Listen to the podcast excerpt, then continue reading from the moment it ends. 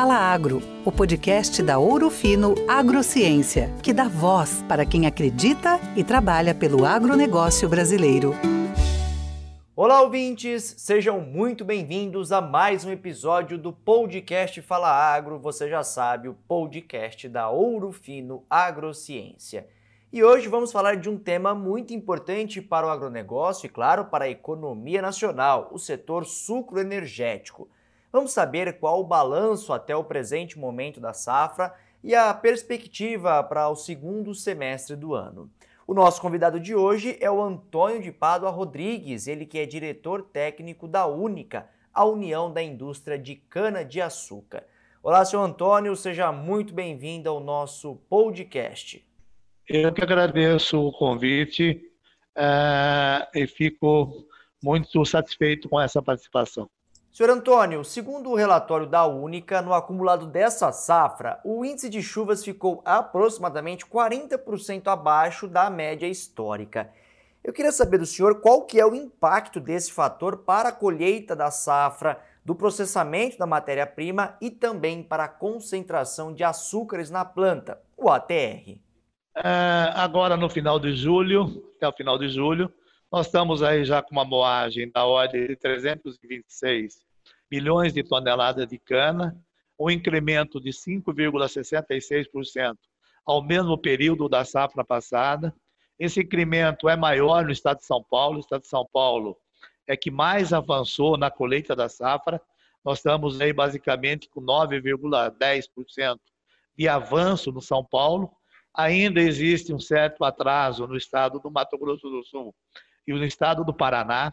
E, de fato, essa falta de chuva que você comenta, é, se de um lado ela pode e vai prejudicar a área ainda a ser colhida no, no final do último terço da safra, do outro lado, ela favoreceu muito a, a, o avanço da colheita e a concentração do ATR. Ou seja, é melhor você trazer mais açúcares, né, num caminhão por tonelada de cana, do que você trazer mais peso e menos açúcar. Sempre há uma certa é, combinação. Maior produtividade, menor teor de sacarose. Maior teor de sacarose, menor produtividade. E o que sempre é importante é açúcares totais por hectare de cana colhida. As empresas tinham uma expectativa muito maior no início da safra as condições climáticas eram muito favoráveis. Né? Então, se você fizer uma pergunta para todo mundo, todo mundo vai comentar que está havendo uma redução na oferta de cana, está havendo uma quebra de safra. Mas quando você perguntar, mas isso é em relação ao ano passado, vão responder para você que não, mas sim em relação à expectativa inicial do tamanho é, da safra. O que mais preocupa, eu acho, essa falta de chuva nesse momento é a questão do, do avanço muito forte que houve no plantio. Nós plantamos muita cana de ano e meio, de janeiro a abril, né? é, e essa falta de chuva pode afetar muito mais a produtividade da safra que vem do que dessa safra. Também deve afetar a área já colhida, né? do desenvolvimento da soqueira.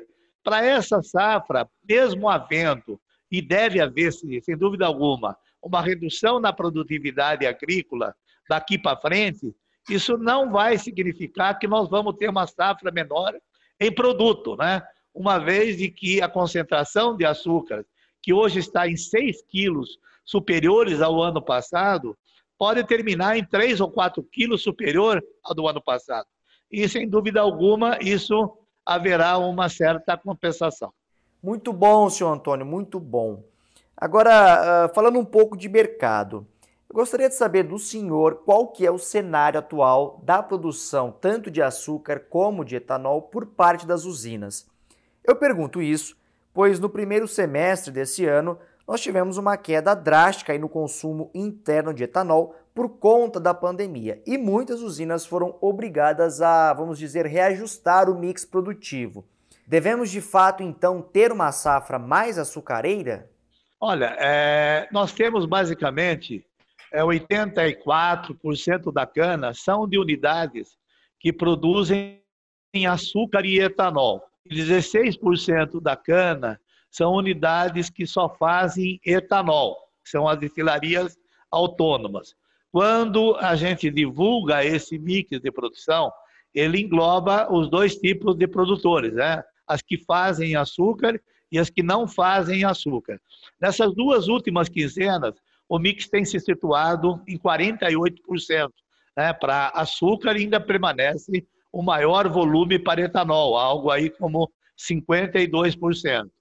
Nós estamos, nesse momento, com 6,3 milhões de toneladas de açúcar, em 55% da safra realizada, adicionais à produção de açúcar. Isso significa dizer que 5,3 milhões é fruto dessa alteração do mix. Né? E é, 1 milhão de toneladas é por conta desse avanço da moagem. A toda essa produção ela tem encontrado destino no mercado externo. Nós temos batendo recorde né, de navios esperando no Porto de Santos no Porto de Paranaguá. Também nós não sentimos quedas nas vendas de açúcar no mercado interno. As vendas de açúcar no mercado interno também não foi afetada pela pandemia. Então, é, e preços, sem dúvida alguma, do açúcar continuam muito mais rentáveis do que o preço do etanol. Muitas empresas fixaram seus preços lá em janeiro, fevereiro, e mesmo com a queda de preço hoje, próximo de 12,5 a 13 centos de dólar por libra-peso, esse câmbio tem mantido em reais uma boa, um bom preço para o açúcar. E isso tem sustentado também os preços do açúcar no mercado interno. No caso do etanol, os meses de abril e maio, a queda foi muito forte aí das vendas, né? Mas ah, nos últimos dois meses já há uma recuperação das vendas de, de, de etanol, principalmente pelo incremento das exportações e pelo incremento de venda do etanol para não carburante, para outros usos, né? Há uma, um incremento aí. Se ano passado nós vendíamos 90 milhões de litros por mês para o mercado não carburante, esse ano nós estamos na casa de 120 milhões. E o incremento das exportações também se deve ao etanol hidratado. Né? Para quê? Para efeito aí de sanitário, para efeito de saúde. Então, em termos globais, é, uma coisa acabou compensando outra. Se há uma redução nas vendas de etanol, há de fato um incremento nas vendas de açúcar. Apenas as unidades que só dependem do etanol, sem dúvida alguma, é que ficam numa situação mais complicada e mais difícil. Senhor Antônio, um outro ponto que eu gostaria de abordar com o senhor é a capacidade de armazenagem das usinas, que é um ponto estratégico para o setor sucroenergético. Logo no início da pandemia, o setor, junto com a Única, solicitou ao governo federal linhas de crédito com juros, obviamente, mais acessíveis. Né? Diante disso, qual que é a situação atual da capacidade de estocagem das usinas e também como é que está a capacidade das indústrias de gerar capital de giro para, enfrentar aí uma redução na demanda pelo etanol? Olha, se você vê os números da NP, aonde ela registra a capacidade instalada de estocagem, ela supera 17 bilhões de litros de, de etanol como capacidade é, pontual, né? O ano passado, o pico dos estoques nossos chegaram aí a 11 bilhões de litros aproximadamente ainda nós estamos ainda com estoque bem inferior a isso, né? Nós estamos com estoque aí na casa aí de 7 bilhões eh, de litros, 7 bilhões e meio. Ou seja, ainda tem muito espaço para a questão da estocagem, né? Isso nós estamos falando nesse momento com 55% da safra realizada. Agora, pontualmente, pode ter alguma pressão é, momentânea por algum produtor que saiu do mercado por um bom período de tempo e agora possa ter é, algum problema. Mas a, a, houve uma grande quantidade de investimentos em aumento de estocagem. As empresas mais capitalizadas, que sabiam e que previam que poderia acontecer isso, fizeram grandes investimentos. Né? Eu vejo todo santo dia empresas é, se credenciando, pedindo autorização na ANP por conta dos investimentos de tancagem. Então, eu não vejo nenhum problema na questão da, da, da, da, da capacidade de estocagem. Quanto à questão do financiamento, É, de fato, se você fosse ver, quando o setor começou a trabalhar nessa questão da estocagem, nós estamos falando lá no início da safra, né? onde o etanol estava sendo vendido a R$ reais. É, hoje ele está sendo vendido a, dois, é, a 1,20 ele estava vendido. Hoje ele está sendo vendido acima de R$ reais. Né? E o mercado, que era no, lá atrás de 1 bi e 300 no etanol hidratado, hoje já chegou a 1,6 bilhões de litros no mês de julho. E houve uma mudança. Se no primeiro momento a, a, a disputa entre Rússia é, é, e os árabes, na questão do petróleo, que derruba o preço do petróleo, é, faz o petróleo até ficar com preço negativo. No segundo momento, a OMS me faz a questão da pandemia, né? Mas o, o mercado reagiu, né? Hoje nós estamos aí com 45 dólares o petróleo, um câmbio aí de 5,40. A Petrobras ela está alinhada aos preços da gasolina no mercado internacional e os preços do etanol ele acompanha o preço da gasolina. A partir do momento que a Petrobras de fato pratica o preço do, do, da gasolina no mercado internacional, voltou a dar uma competitividade para o etanol hidratado. Me parece que esse grande risco já passou. Senhor Antônio, o senhor já disse no começo dessa entrevista que cerca de mais de 50% da safra já foi colhida. Agora, eu gostaria de saber do senhor o que, que nós podemos esperar para a segunda metade do ano, para essa reta final aí da colheita da safra. Olha, não vejo nenhuma grande alteração, né? Eu acho que a única alteração que pode haver é já com esse, esse movimento é, em, em prol da volta da mobilidade, né? É, ver São Paulo já numa situação, você vê vários estados voltando. Eu acredito que a grande alteração que deve ter é na volta de você, o etanol, recuperar o share de mercado. Ou seja, nós voltarmos a vender mais etanol com a finalidade carburante. Não vejo ainda nenhuma alteração no perfil de produção, nem de açúcar, nem de etanol. Mas vejo sim que a grande mudança que pode haver daqui para frente é um crescimento nas vendas de etanol carburante.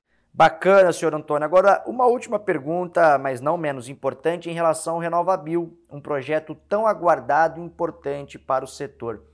Como estão as discussões uh, a respeito desse projeto? O que está sendo debatido no momento atual? É, o mercado já está acontecendo, tanto a parte obrigada como a parte não obrigada é, já está operando na Bolsa, na B3, e o que falta aí é resolver a questão tributária, né? Essa questão tributária, você tributar um produto ambientalmente correto, que é a questão do CBIL, numa alíquota superior a 40%, não me parece justo, né? É, quanto ao preço, é o mercado que vai precificar, é uma questão de oferta e é uma questão de demanda. Agora, o governo querer ganhar 40% sobre a receita do CBIL me parece uma coisa totalmente injusta. Então, eu diria para você que a grande batalha nesse momento é você reduzir essa carga tributária. O setor acredita demais na questão da Bill. É, isso vai levar, sem dúvida alguma, a um aumento da produtividade e redução de custos. É, ou seja, o nosso produto vai, vai ser custar mais barato, porque as empresas, tanto a cana própria, como a cana do fornecedor, vai buscar essa, esse, esse, esse ganho de produtividade. Se hoje nós precisamos de 800 litros de etanol para ter a emissão de um CBIO, que equivale à redução de uma tonelada de CO2, esse número será muito reduzido, ou seja, nós vamos colocar muito mais CBIO no mercado com a mesma produção de etanol, dado a melhora da sustentabilidade. Então, vamos aí aguardar a definição das novas metas, aguardar a questão de como será essa tributação e vamos em frente com novos produtos, o biometano, o biogás, a vinhaça concentrada, tudo isso vai melhorar demais a sustentabilidade e vai reduzir muito essa questão é, da emissão de CO2 pela produção de etanol.